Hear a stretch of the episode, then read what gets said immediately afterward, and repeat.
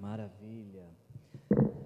Ah, nós estamos encerrando hoje a nossa série de família deste ano aqui na nossa igreja Aliança Vista Verde, a série Jesus na minha casa. Todo ano aqui na nossa igreja, na Igreja Aliança Vista Verde, nós fazemos uma série de família, porque nós queremos que venha para a superfície dos nossos pensamentos, que fique no nosso radar o valor que a nossa família tem para Deus e, obviamente, o valor que ela deve ter para cada um de nós também. E o valor que nós atribuímos para a nossa família não é apenas de discurso, é necessário que a gente demonstre o quanto nossa família importa para nós. E nesse ano, nessa série, o que, que nós fizemos? Nós vimos alguns episódios de Jesus entrando em algumas casas, em algumas narrativas bíblicas, e o nosso desafio de fé foi orar e clamar para que aquilo que Jesus fez em algumas casas, conforme nós lemos nas Escrituras Sagradas, que ele pudesse também fazer na nossa casa. Afinal de contas, esse é o motivo pelo qual nós temos a Bíblia Sagrada em nossas mãos para ler e entender que o que Deus fez aqui, Ele pode hoje fazer também aqui, pode hoje também fazer aí no seu coração. A gente começou essa série vendo Jesus entrando na casa de um homem chamado Zaqueu, e a porta de acesso para Jesus entrar na casa de Zaqueu foi o arrependimento. Zaqueu, ele era um, alguém corrupto, um ladrão, alguém que ah, maltratava as pessoas, mas quando ele teve encontro com Jesus, ele teve uma mudança de atitude porque é isso que acontece quando a gente se encontra com Jesus, nós nunca mais somos os mesmos. Por isso que Jesus sempre vai entrar na casa que lhe abre as portas através do arrependimento. Na segunda mensagem desta série, nós vimos a Jesus entrando na casa de um homem que na Bíblia é identificado por Levi e também Mateus, são nomes da mesma pessoa, o autor do primeiro evangelho, Mateus. E é interessante observarmos, aprendemos na segunda mensagem, que a porta que deu acesso para Jesus à casa de Mateus foi a obediência. Porque Mateus também é um corrupto, também um ladrão, alguém que roubava seu povo, estava numa mesa de coletoria recebendo impostos, e aí Jesus passou por ele e disse apenas: segue-me.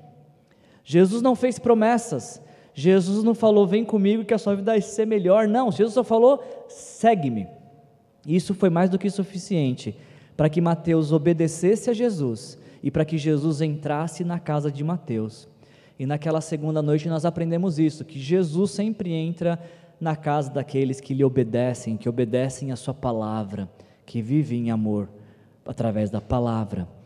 Na terceira mensagem desta série, nós vimos Jesus entrando ah, na casa de um homem chamado Jairo, e a porta que deu acesso para Jesus à casa de Jairo foi o clamor, foi a oração, porque Jairo tinha uma filha de 12 anos que estava à beira da morte, e aí então, diante dessa situação ah, catastrófica daquela família, Jairo vai até Jesus e clama: Jesus, por favor, vai até minha casa. E qual foi essa, a resposta de oração? Jesus foi com ele. Jesus sempre vai na casa daqueles que clamam pela presença dele. E aí, na semana passada, a gente viu Jesus entrando na casa de um homem chamado Simão Pedro, que mais para frente se tornaria um de seus discípulos, e a porta da casa de Pedro que deu acesso para Jesus foi a disponibilidade, era uma casa que estava à disposição de Jesus. Jesus entra naquela casa e cura a sogra de Pedro, e automaticamente essa mulher começa a servi-lo, mas aquela casa parece estar tudo a serviço de Jesus, porque Jesus, ah, na porta da casa, ele atende toda a população, e isso nos ensinou semana passada que Jesus sempre, Jesus sempre vai entrar na casa daqueles que estão à disposição dele. Por isso a pergunta que eu preciso te fazer para a gente encerrar essa série é isso: você vai dar acesso a Jesus à sua vida? Através do arrependimento? Você gostaria nesta noite de dar acesso a Jesus na sua vida através da obediência?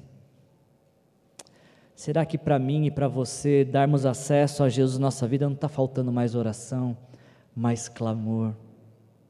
Quem sabe nesta noite Jesus te trouxe aqui para pedir a sua vida, a disposição da sua vida para Ele poder entrar.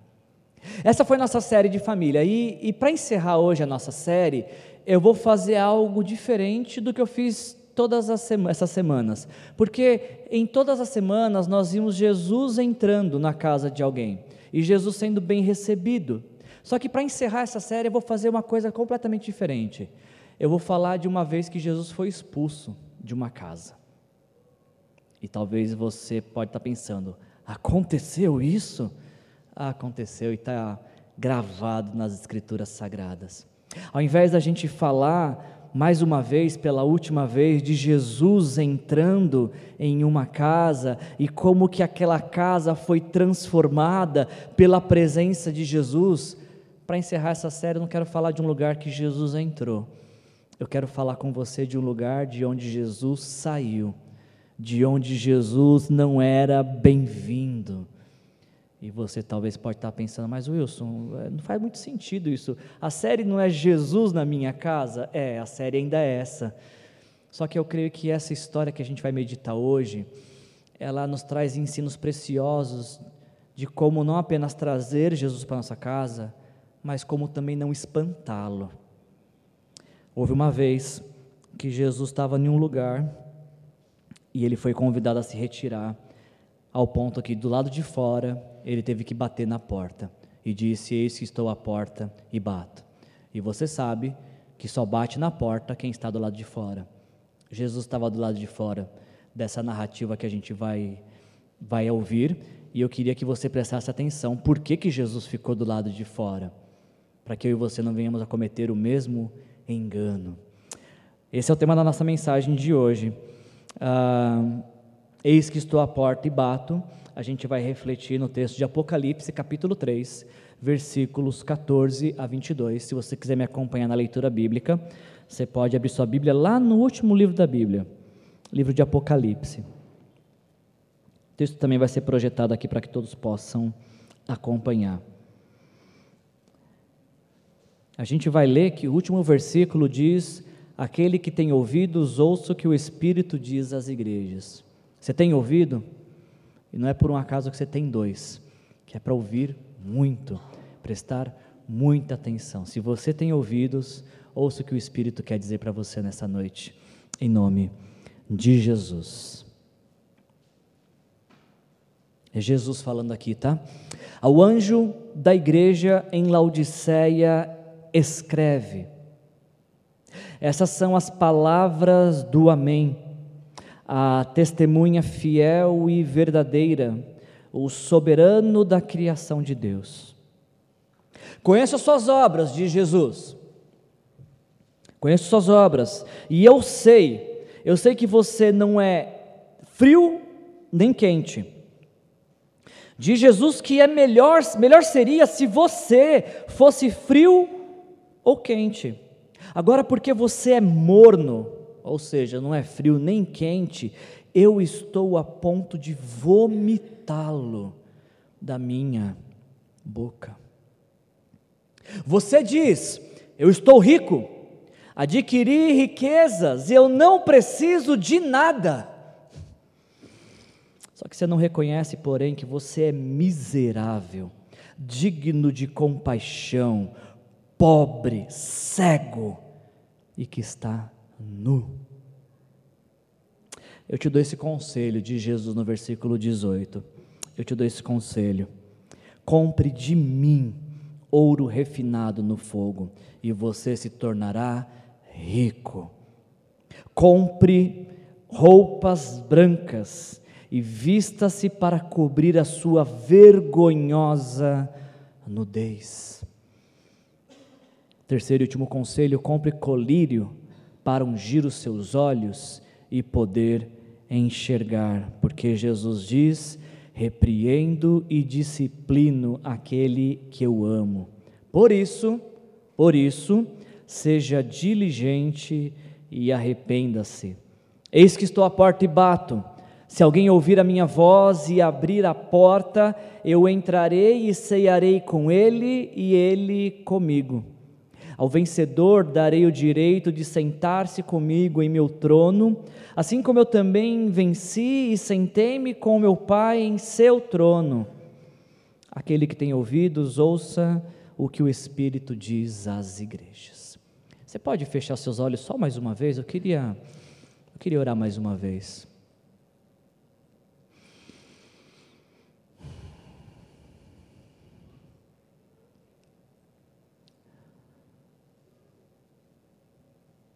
Essa é a palavra do Senhor para nós. Fala o Senhor, tremam os povos. A mesma palavra que um dia o Senhor disse e que tudo se fez pelo poder da palavra, é a palavra que nós lemos hoje. E a nossa oração, Pai, é que o Senhor possa de uma maneira muito especial e até mesmo surpreendente, falar conosco de uma forma especial, de uma forma nova, de uma forma inquietante e transformadora, Senhor.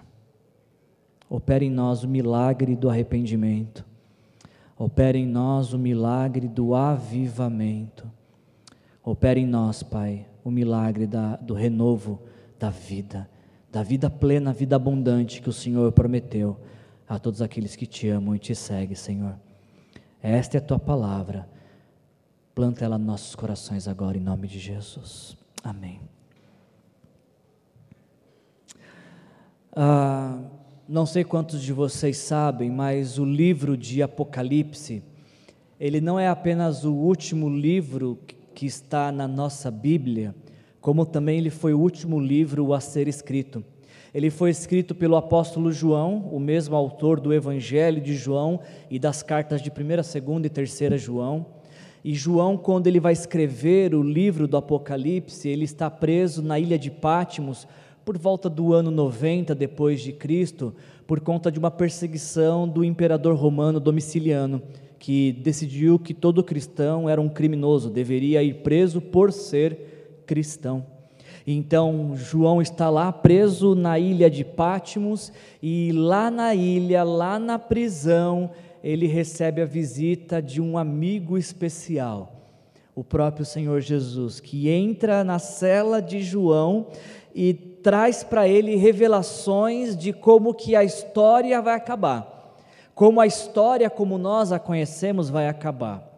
E eu imagino então que ah, esse livro está na nossa Bíblia, o livro de Apocalipse, ele, ele foi dado por Jesus, por, pra, por revelação para João, para que João escrevesse para todos os cristãos de todas as épocas terem esperança, de entenderem de que o momento não é o fim, independente do que estejamos vivendo, este não é o fim.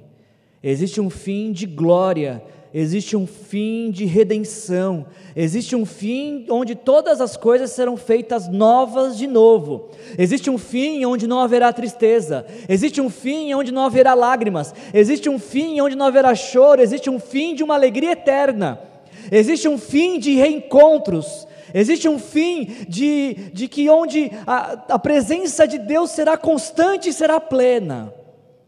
Então, todos os cristãos, primeiramente os ouvintes originais de, de João, que estavam sofrendo com perseguição, podiam ter esperança de que talvez aquele momento que eles estavam vivendo era um momento de perseguição, mas havia uma eternidade que Jesus estava reservando para cada um deles. E a mesma coisa acontece comigo e com você. Quando a gente lê Apocalipse, somos convidados a fazer essa mesma, essa mesma leitura de que se hoje algo está fora do normal, algo está como não deveria estar, o livro de Apocalipse vai nos lembrar, porque ele vive, eu posso crer no amanhã. Ah, quando você lê o primeiro capítulo então de Apocalipse, há uma introdução dessa história, João contando que está preso e contando sobre essa visita de Jesus na cadeia, ah, dando para ele esta revelação do fim dos tempos, dos últimos dias. E aí, quando a gente entra no capítulo 2, e no capítulo 3 de Apocalipse, nós vamos ver sete uh, cartas que Jesus pediu que fossem escritas para sete igrejas do primeiro século: a igreja de, de Éfeso, a igreja de Esmirna, de Pérgamo, de Tiatira, de Sardes, de Filadélfia e de Laodiceia, igrejas que de fato existiram. Uh, e essas igrejas elas não tinham nada de especial do fato de que haviam muitas outras igrejas. Mas Jesus escreve para sete igrejas, não exclusivamente para essas sete igrejas, mas é que essas sete igrejas elas representam a totalidade de todas as igrejas de todos os tempos. Portanto, a carta que Jesus manda para essas sete igrejas, elas são atuais para nós hoje. São para todas as igrejas de todas as épocas. Essas sete cartas você pode ler na sua casa depois, a carta que Jesus escreve para cada uma dessas sete igrejas, porque nessas cartas elas têm uma estrutura básica. Jesus começa se identificando, falando de um dos seus atributos. Depois Jesus começa falando da igreja, como ele vê a igreja. Depois Jesus ele faz um diagnóstico da vida espiritual da igreja e ele termina com uma promessa. Todas as sete cartas têm essa, essa estrutura. Ah, e a gente vai meditar em uma dessas cartas. Só que eu não consigo passar por Apocalipse, eu não consigo ler é, algum desses textos e pensar em Jesus escrevendo para algumas igrejas. Sempre que eu leio, eu penso isso. Como seria a carta de Jesus para a Igreja Aliança Cristã e Missionária Vista Verde? Já parou para pensar nisso? Você que já leu Apocalipse? Se tivéssemos aqui uma oitava carta, depois da carta de Laodiceia, carta à igreja Aliança Vista Verde.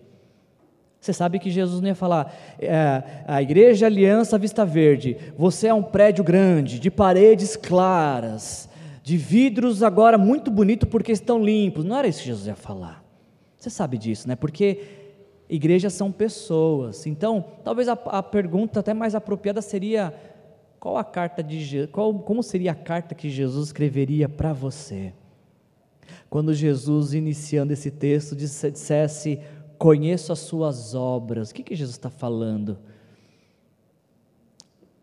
Isso deve sempre gerar temor em nosso coração, porque a forma como nós vivemos não passa desapercebida por Jesus. Isso é tanto para o lado bom, no sentido de que tudo que vivemos Jesus conhece, mas também no lado que deve gerar temor no nosso coração, de que não temos como esconder nada, absolutamente nada de Jesus. Ah, Jesus escreve para sete igrejas. Algo curioso dessas sete igrejas é que das sete, Jesus ele tem ah, elogios e críticas para quatro igrejas, que é a igreja de Éfeso, Pérgamo, Tiatira e Sartes. Duas igrejas ele só faz elogio, ele, só, ele olha e só tem elogio para essas igrejas, que é a igreja de Esmirna e a igreja de Filadélfia. Curiosamente, ou jesucidentemente, as igrejas mais sofredoras. Pra, não por, elas não recebem elogios por serem sofredoras. O, o, o, que eu quero destacar é que o sofrimento não abalou elas ao ponto de elas não serem elogiáveis a Jesus. Elas perseveram no sofrimento, por isso recebem elogios de Jesus. Agora, das sete igrejas, apenas para uma, para uma, Jesus não tem elogio algum para fazer. Ele olha, vasculha e não há absolutamente nada que ele possa elogiar.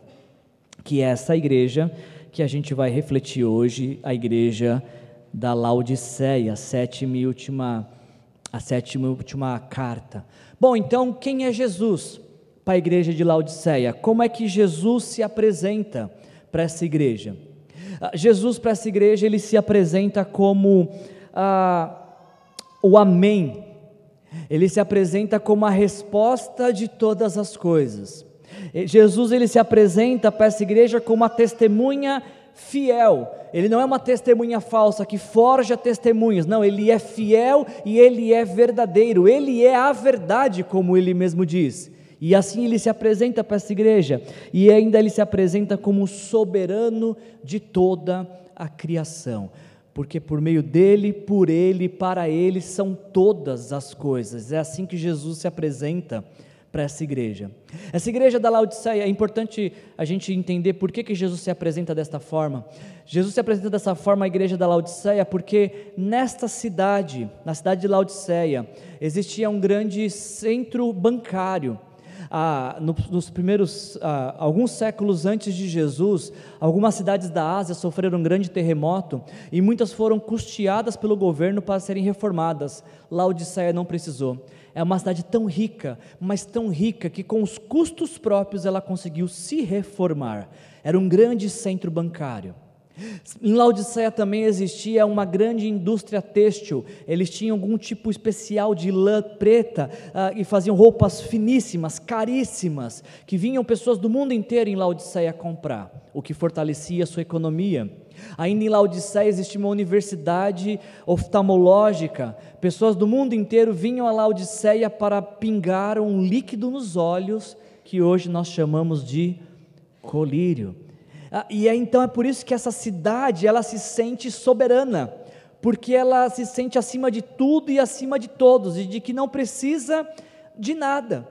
E é justamente isso que Jesus enxerga, não apenas na cidade, mas na igreja de Laodiceia, nos discípulos de Laodiceia. Parece que as características da cidade de Laodiceia se tornam características da igreja de Jesus em Laodiceia.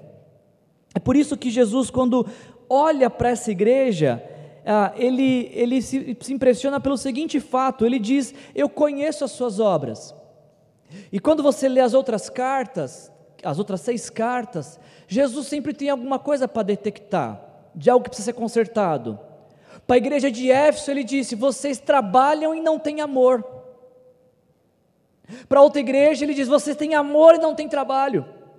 Para algumas igrejas, ele diz: Vocês toleram a falsa doutrina. Para outras igrejas, ele diz: Vocês toleram a imoralidade. Mas para Laodiceia, ele não tem uma única coisa para corrigir, porque Laodiceia não sofria perseguição porque Laodiceia não tinha falta de trabalho, porque Laodiceia não tinha heresias, Laodiceia não tem imoralidade sexual. Então você pensa assim: bom, então é uma igreja perfeita. Quem não quer ser membro de uma igreja assim, rica, que não precisa de nada e que não tem nada para Jesus corrigir? Pelo menos aos olhos deles, né? Porque ele, Jesus fala: Eu conheço as suas obras e eu sei que você não é nem frio e nem quente. A cidade de Laodiceia, ela era abastecida por duas vias de água. Uma que vinha de Hierápolis, que era uma cidade de águas quentes, termais e medicinais, e as águas de Colossos, que eram águas, águas frias. E quando essas duas fontes de água se cruzavam em Laodiceia, as águas ficavam mornas e impróprias para consumo. Então, quando Jesus fala assim, vocês não são nem quente e nem frio, e gostaria que vocês fossem ou quente ou frio. O que Jesus está dizendo é o seguinte: quem dera vocês fossem quentes como as águas de Herápolis e trouxessem cura para os doentes. Ou quem dera vocês fossem frio como as águas de Colossos e trouxessem refrigério ao cansado. Mas vocês, Laodiceia, vocês nem curam os doentes e nem trazem descanso para os cansados. Vocês são mornos. E Jesus fala que pelo fato de eles serem mornos, ele está a ponto de vomitar essa igreja. É uma palavra forte, você não acha? Eu sei que é uma expressão não muito boa para se dizer, mas está escrito no texto. Alguma vez você já sentiu vontade de vomitar? Eu creio que sim. E eu não quero trazer imagens a você, mas eu queria que você pensasse na sensação de mal-estar. Aquela sensação horrível que a vida paralisa o enjoo, a indisposição, a vontade de não fazer nada. Jesus está dizendo que era essa sensação que esta igreja provocava nele. E eu não sei vocês, mas para mim isso parece muito, muito inquietante de pensar como é que uma igreja chega ao ponto de provocar náuseas em Jesus. Não, não é inquietante pensar nisso? Como é que alguém provoca náuseas? Em Jesus? Como é que alguém enjoa Jesus? Será que eu e você nós enjoamos Jesus também? Com o nosso estilo de vida, com a nossa prática de fé? Será que a nossa vida ela provoca mais alegria ou mais enjoo em Jesus? Quem dera vocês fossem frios ou quentes, agora vocês, como vocês são morno, eu estou ponto de vomitá-los da minha boca. E a pergunta é: por que Jesus? Por que, que essa igreja ela é tão repulsiva assim para o Senhor? E Jesus diz o motivo pelo que eles são repulsíveis, porque eles diziam: ah, Eu estou rico, nós somos ricos, nós nos colocamos acima da sociedade. O nome disso é arrogância.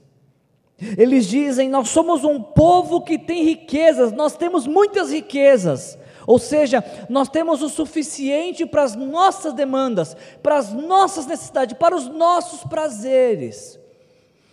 O nome disso é soberba. Eles ainda diziam lá no versículo 17: Ah, eu não preciso de nada. Nós temos tudo o que precisamos e o que queremos. Sabe como é que é o nome disso? Orgulho. Então, eu sou levado a crer que atitudes arrogantes, soberbas e orgulhosas provocam náuseas em Jesus, provocam mal-estar em Jesus. Me agrada muito uma frase de Timothy Keller. Ele diz as seguintes palavras: Não está passando aqui para mim, se puder passar.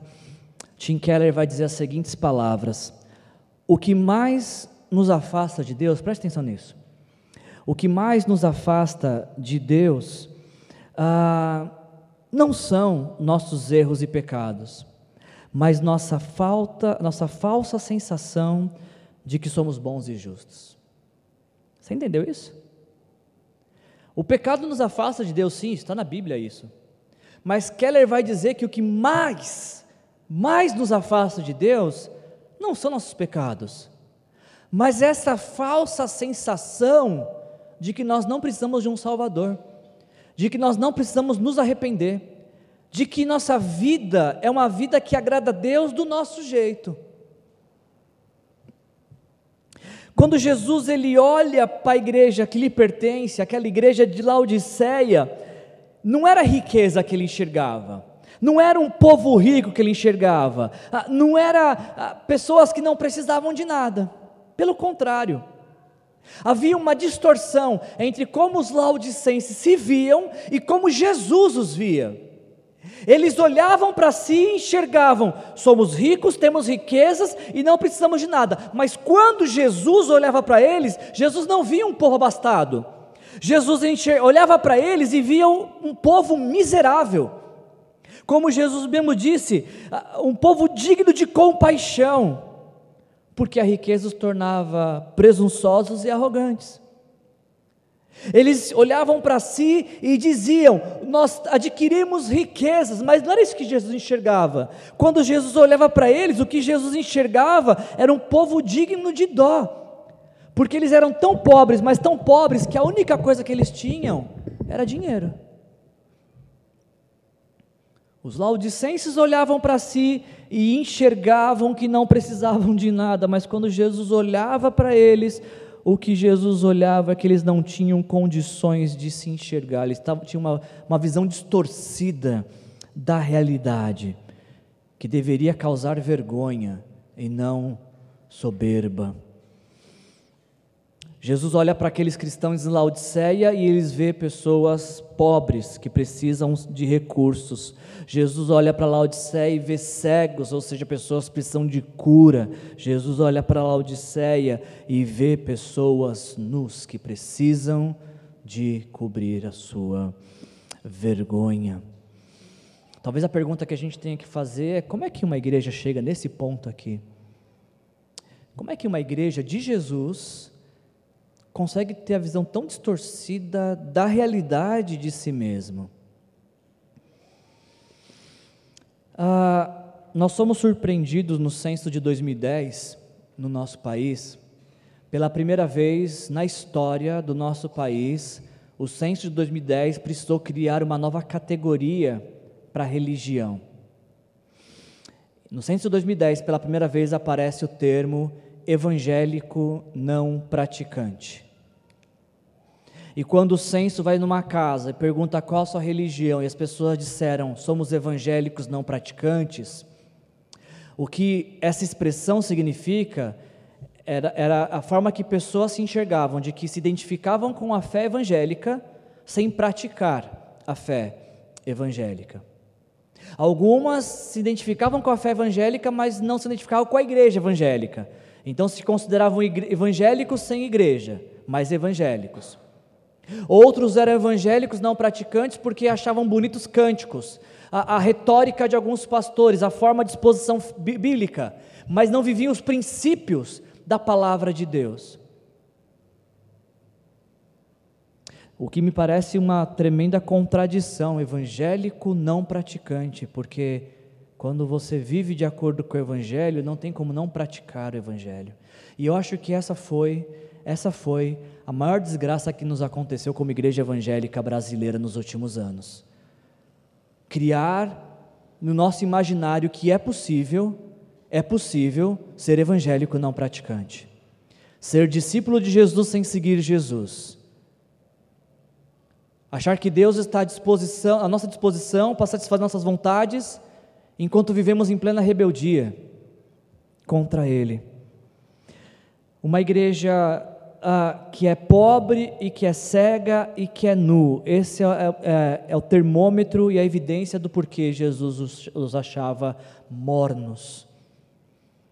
Essa é a evidência porque Jesus olha para essa igreja e não vê nada de bom nela. Porque ele olha para pessoas que não precisavam dele. Era uma igreja de Jesus, mas onde Jesus não estava não estava presente. E aí então para corrigir essa situação, para trazer restauração para esta igreja, Jesus ele dá um conselho para essa igreja. Ele tem três palavras para essa igreja. E ele ele vai fazer uma ilustração se colocando assumindo três personagens para trazer restauração para essa igreja. O primeiro personagem que Jesus assume para trazer restauração para essa igreja é o personagem de um, de um vendedor para dar fim à mornidão dos cristãos de Laodiceia, Jesus ele, ele assume uma figura de um vendedor e ele fala: comprem de mim, comprem de mim ouro puro, versículo 18: Dou-te esse conselho, comprem de mim ouro refinado no fogo, compre de mim roupas brancas, compre de mim colírio. Eu fiquei olhando esse texto essa semana e fiquei preparando essa mensagem, e eu fiquei pensando eu entrei um pouco em conflito porque nós costumamos falar inúmeras vezes sobre a graça de Deus.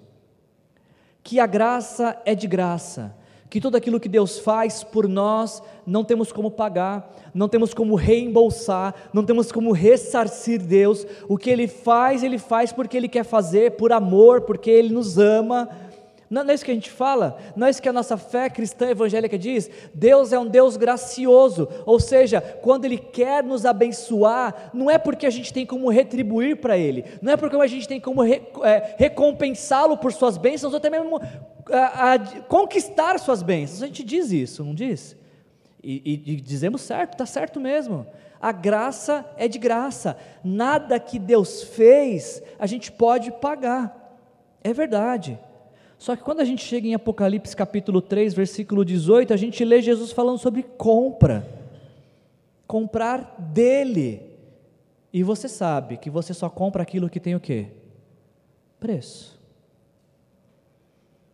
Quando você vai em algum lugar, no mercado, e tem uma, uma, uma, um, um stand de degustação, você pode comer à vontade, que não tem custos, não é pagar por isso. Algumas pessoas deveriam pagar, porque elas fazem uma marmita para levar para casa. Mas se está de graça, é de graça. Você pode usufruir à vontade. Mas o que tem preço, você tem que fazer o quê? Tem que pagar. E quando Jesus fala, então, compre de mim, ele está falando de uma coisa que tem preço. Mas se, é, se o que Jesus fez por nós é de graça, por que agora Ele está colocando preços? Vocês entenderam isso? Ah, quando eu me deparei com esse questionamento, eu cheguei à seguinte conclusão: tudo aquilo que Jesus fez por nós na cruz, nós não temos como pagar, isso é de graça. Quando Jesus decide, olha para a sua vida e decide subir à cruz pelos seus pecados, isso é de graça. Quando Jesus decide assumir a sua condenação de morte eterna, isso é de graça. Quando Jesus morre pelos seus pecados, para que você possa viver por Ele e para Ele, isso é de graça. Jamais poderemos pagar por aquilo que Jesus fez na cruz e Ele nem está nos cobrando. Isso é de graça. Agora, e preste atenção no agora, a salvação é de graça mas seguir Jesus custa tudo o que nós temos. Você entendeu isso? É por isso que Jesus fala: compre. Não é compre a salvação, porque essa já foi paga e está distribuída de graça. Mas a vida de discipulado custa tudo o que nós temos. Tudo que nós precisamos, tudo que foi necessário fazer para que fôssemos salvos, Jesus fez e nos dá de graça. Agora, tudo que precisa ser feito para caminhar daqui até a eternidade, existe um alto custo que é cobrado de cada um que quer seguir Jesus. Esse é o motivo pelo qual ele diz: ah, se alguém quiser acompanhar-me, negue-se a si mesmo. Olha o custo que é seguir Jesus. Se alguém quiser acompanhar-me, tome diariamente a sua cruz. Quanto, quão custoso é isso? Se alguém quiser acompanhar-me, siga-me. Grave isso. A salvação é de graça, mas seguir Jesus custa tudo o que nós temos. Então, quando Jesus fala para essa igreja, compre uh, de mim ouro refinado, Ele está falando que o preço para segui-lo é um caráter íntegro, um caráter aprovado, uma vida verdadeira. Quando Jesus fala, compre de mim roupas, Ele está falando que o preço para segui-lo é santidade, pureza, Quando Jesus fala, compre de mim colírio, ele está falando que o preço para segui-lo é uma perspectiva eterna da vida, é uma visão correta da vida e da missão que ele nos confiou. Esse é o preço que nós temos que pagar. E para aquela igreja morna, o que Jesus está falando é: paguem o preço para mudarem a situação de vocês. Porque o que foi necessário para conquistar a salvação de vocês, Jesus disse para essa igreja: já fiz, já paguei, mas vocês precisam pagar um preço para mudar essa situação. Então, o primeiro, primeiro personagem que Jesus se apresenta para trazer restauração para essa igreja é de um comerciante. O segundo personagem que Jesus vai apresentar se apresentar para essa igreja é a, a figura de um pai. Ele diz: Eu repreendo e eu disciplino aqueles que eu amo. Essa carta, a carta de, de Jesus para a igreja de Laodiceia, ela é a carta que tem as palavras mais duras, mais pesadas, mas na mesma proporção é a carta que tem as palavras mais doces e amorosas de Jesus. Talvez para os laodicenses ouvir você é miserável, pobre, cego, nu, deve ter doído. Mas Jesus está falando para eles: mas espera aí, se está doendo é porque eu te amo. Se você está sendo repreendido e a repreensão causa dor, isso é um sinal de que você é amado, porque o contrário disso era deixar você viver em destruição, era deixar você continuar morno, era deixar você continuar vivendo os seus caminhos. Se houve uma interrupção abrupta dessa caminhada que estava te trazendo destruição, e isso está causando dor, parabéns, você é amado, você é amada. Jesus diz: Eu repreendo e eu disciplino e eu faço isso porque eu amo. Se eu não amo, eu não faria. Se eu não amasse, eu deixava vocês à mercê dos seus próprios pensamentos, à mercê de suas próprias vontades, seguindo suas próprias vontades, seus próprios caminhos. Jesus então ele se apresenta para trazer cura para essa igreja como pai que está de braço aberto para receber os filhos que querem recomeçar sua vida. Tem alguém aqui nessa noite que quer se abraçar com Jesus e recomeçar sua vida, Esta é a noite para isso. É isso que Jesus te trouxe para ouvir. É isso que você tem que fazer. Se entregue a Jesus nessa noite. E ainda, Jesus ele vai se apresentar não apenas como um comerciante, como um pai, mas como um viajante. Eis que estou à porta e bato. Você sabe que do lado de dentro ninguém fica batendo na porta para entrar. Só se for pancada da cabeça. Uma pessoa normal não bate dentro de casa, bate para entrar. Por quê? Porque já está dentro. Jesus ele está do lado de fora dessa igreja. Como é que Jesus está de fora da igreja de Jesus? Olha a loucura que era Laodiceia, porque todo domingo tinha culto. Tinham as canções, tinham os discipulados, tinham as festas, tinha a programação.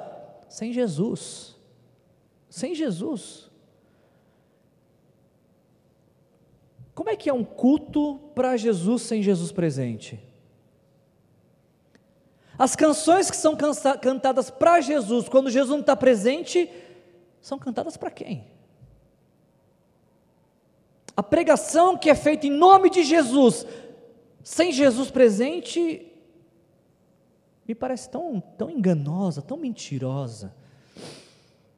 Eu não sei quem é o autor dessa frase, mas ele disse: se Jesus está do lado de fora, algo está errado do lado de dentro. Se Jesus está do lado de fora, algo está errado do lado de dentro. Algo estava errado do lado de dentro da casa de Laodiceia.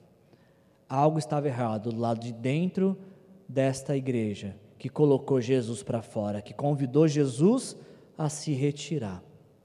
E a gente sempre usa esse versículo, pelo menos ah, muitos de nós quando a gente vai compartilhar o Evangelho, a gente fala: olha, você precisa entregar a sua vida para Jesus, porque, como diz Apocalipse 3,20, eis que estou à porta e bato. Jesus está batendo na porta do seu coração, ele quer entrar. É verdade, Jesus quer entrar no coração de todo mundo. Só que especificamente Apocalipse 3,20, Jesus não está falando, eis que estou à porta e bato, para alguém que não o conhece, para um incrédulo, para alguém de fora da comunidade de discípulo. Eis que estou à porta e bato é para a igreja. Jesus está falando que tinha uma igreja de portas fechadas para ele, que haviam cristãos de porta fechada para ele. A pergunta que a gente tem que fazer é: será que a vida, as nossas vidas, as nossas casas estão de portas abertas para Jesus? E Jesus tem livre acesso à nossa vida, à nossa história, a tudo que nós somos e temos? Ou Jesus está do lado de fora tendo que bater para entrar? Isso me lembra uma história de, das parábolas de Jesus, quando ele conta que um rei sai de viagem e deixa um servo cuidando de todas as coisas. No meio da noite, esse servo tem que estar preparado, porque se o seu senhor voltar, esse servo está de prontidão esperando o seu senhor. É essa cena que me parece aqui em Apocalipse. Jesus voltando, chegando, uma, uma hora que essa igreja não estava preparada, e batendo a porta, não como quem está clamando, por favor, me deixe entrar, mas como um rei cheio de autoridade está dizendo: esta igreja me pertence, abram a porta, eu quero entrar. Mas quando eu entrar, vai ser para um tempo de comunhão, vai ser para restauração, vai ser para trazer vocês à mesa, para comermos juntos comemos juntos. Jesus bate a porta desta igreja, e por que não usarmos desse exemplo da nossa série, da, dessa casa, desejoso para entrar, se assentar à mesa com eles, desenvolver um relacionamento íntimo, sincero e duradouro. A mesma coisa Ele quer fazer comigo e com você nesta noite. Para isso, para isso, eu acho que a gente podia concluir a nossa a nossa mensagem observando como Jesus conclui essa história. Jesus ele diz para aquela igreja que ao vencedor, ou seja, aquele que vencesse a mornidão, aquele que abandonasse a, a vida dupla de fé, aqueles que abrissem mão da autossuficiência para serem totalmente dependentes de Jesus. Esses vencedores, Jesus daria para eles o direito de se sentar-se com ele em seu trono, assim como também ele venceu e se sentou no trono do Pai. Olha que interessante isso, quando nós deixamos Jesus entrar na nossa casa, ele nos deixa entrar na casa do Pai dele. Quando ah, nós permitimos que Jesus se assente na nossa mesa, Ele nos convida para sentar no trono dele. É isso que Ele faz com todos aqueles que se abrem para um relacionamento com Ele. A gente vai concluir essa mensagem com uma única pergunta, e a pergunta que eu tenho para te fazer é como a gente começou. A pergunta que eu tenho para te fazer é essa: Jesus ele está do lado de dentro ou do lado de fora da sua vida nessa hora? Exatamente agora, no seu atual momento de vida, onde Jesus se encontra? Do lado de dentro ou do lado de fora? Você saberia me dizer se Jesus está sentado à mesa com você ou se a sua mesa não tem lugar para ele? Eu acho que essa, essa é uma boa oportunidade que Jesus nos dá de dar um basta não faz de conta evangélico cristão, de uma brincadeira, de brincar de ser cristão.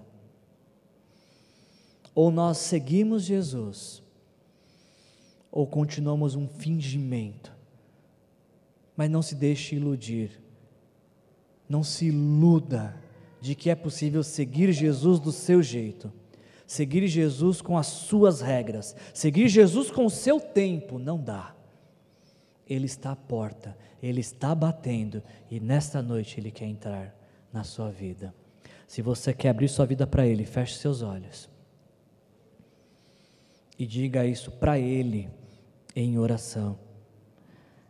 Se você quer acabar com faz de conta, de fingir que está tudo bem na sua relação com Jesus. E se você nesta noite precisa assumir que você também é miserável, digno de compaixão, pobre, cego, está nu. Essa é a noite para você dizer isso para Jesus. Essa é a noite para você dizer para Jesus: Jesus, eu preciso do seu ouro, ou seja, eu preciso que o Senhor refine o meu caráter. Essa é a noite para você dizer para Ele: Jesus, eu preciso das vestes que o Senhor dá, que vão me conferir dignidade, santidade, pureza. Essa é a noite que você pode dizer para Jesus: Jesus, pinga o seu colírio nos meus olhos, para que eu possa enxergar, Senhor, a realidade da vida de acordo a partir da eternidade. Deixa Ele entrar na sua vida, deixa Ele mudar tudo o que precisa ser mudado. Convide Ele para entrar e ficar na sua vida e mudar a sua realidade. Pai, em nome de Jesus, nós te agradecemos, Senhor, por esta palavra. Obrigado, Deus querido, por ter nos trazido aqui e por podermos encerrar essa série, Senhor, considerando de que, por vezes, as nossas portas se fecham para o Senhor quando nós desenvolvemos arrogância, quando somos soberbos, nossas portas se fecham para o Senhor quando somos orgulhosos, Senhor. Nós nos afastamos de Ti, Senhor, quando assimilamos essa sensação de que somos bons e justos e por isso não precisamos nos arrepender e mudar de vida. Nos perdoa, Senhor. Nos perdoa por uma vida tão improdutiva, Deus. Nos perdoa, Senhor, por uma fé tão frágil. Nos perdoa, Senhor, por tanta inconsistência, tanta incoerência entre o discurso de fé e a prática de vida, Senhor. Nos perdoa, Senhor, se a gente tentou colocar o Senhor para fora, Deus. Hoje a gente a gente quer renovar, Senhor, a nossa aliança com o Senhor, renovar nosso relacionamento contigo, Senhor. Alguns aqui, talvez pela primeira vez, vão vão entregar a vida para ti e dizer: Senhor Jesus, eu reconheço que até o presente momento o Senhor não estava presente na minha vida porque eu não te convidei para entrar. Mas hoje eu quero te convidar, entra na minha vida, Jesus. Espírito Santo de Deus, fala com essas pessoas agora, Senhor. Trabalhe nossos corações, Deus querido, nos ajuda a rever a forma como a gente está vivendo, Senhor. Não queremos mais ser mornos, Senhor.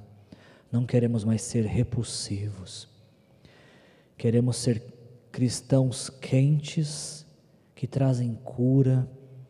Queremos ser cristãos frios que trazem refrigério.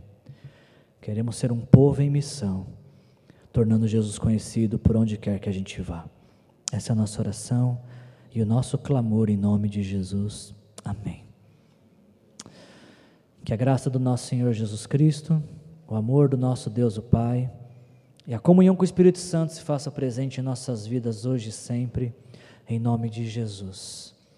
Se você precisa de oração, venha à frente, ocupe uma dessas cadeiras, teremos o maior prazer de orar com vocês. Sejam cheios do Espírito Santo. Jesus abençoe sua vida.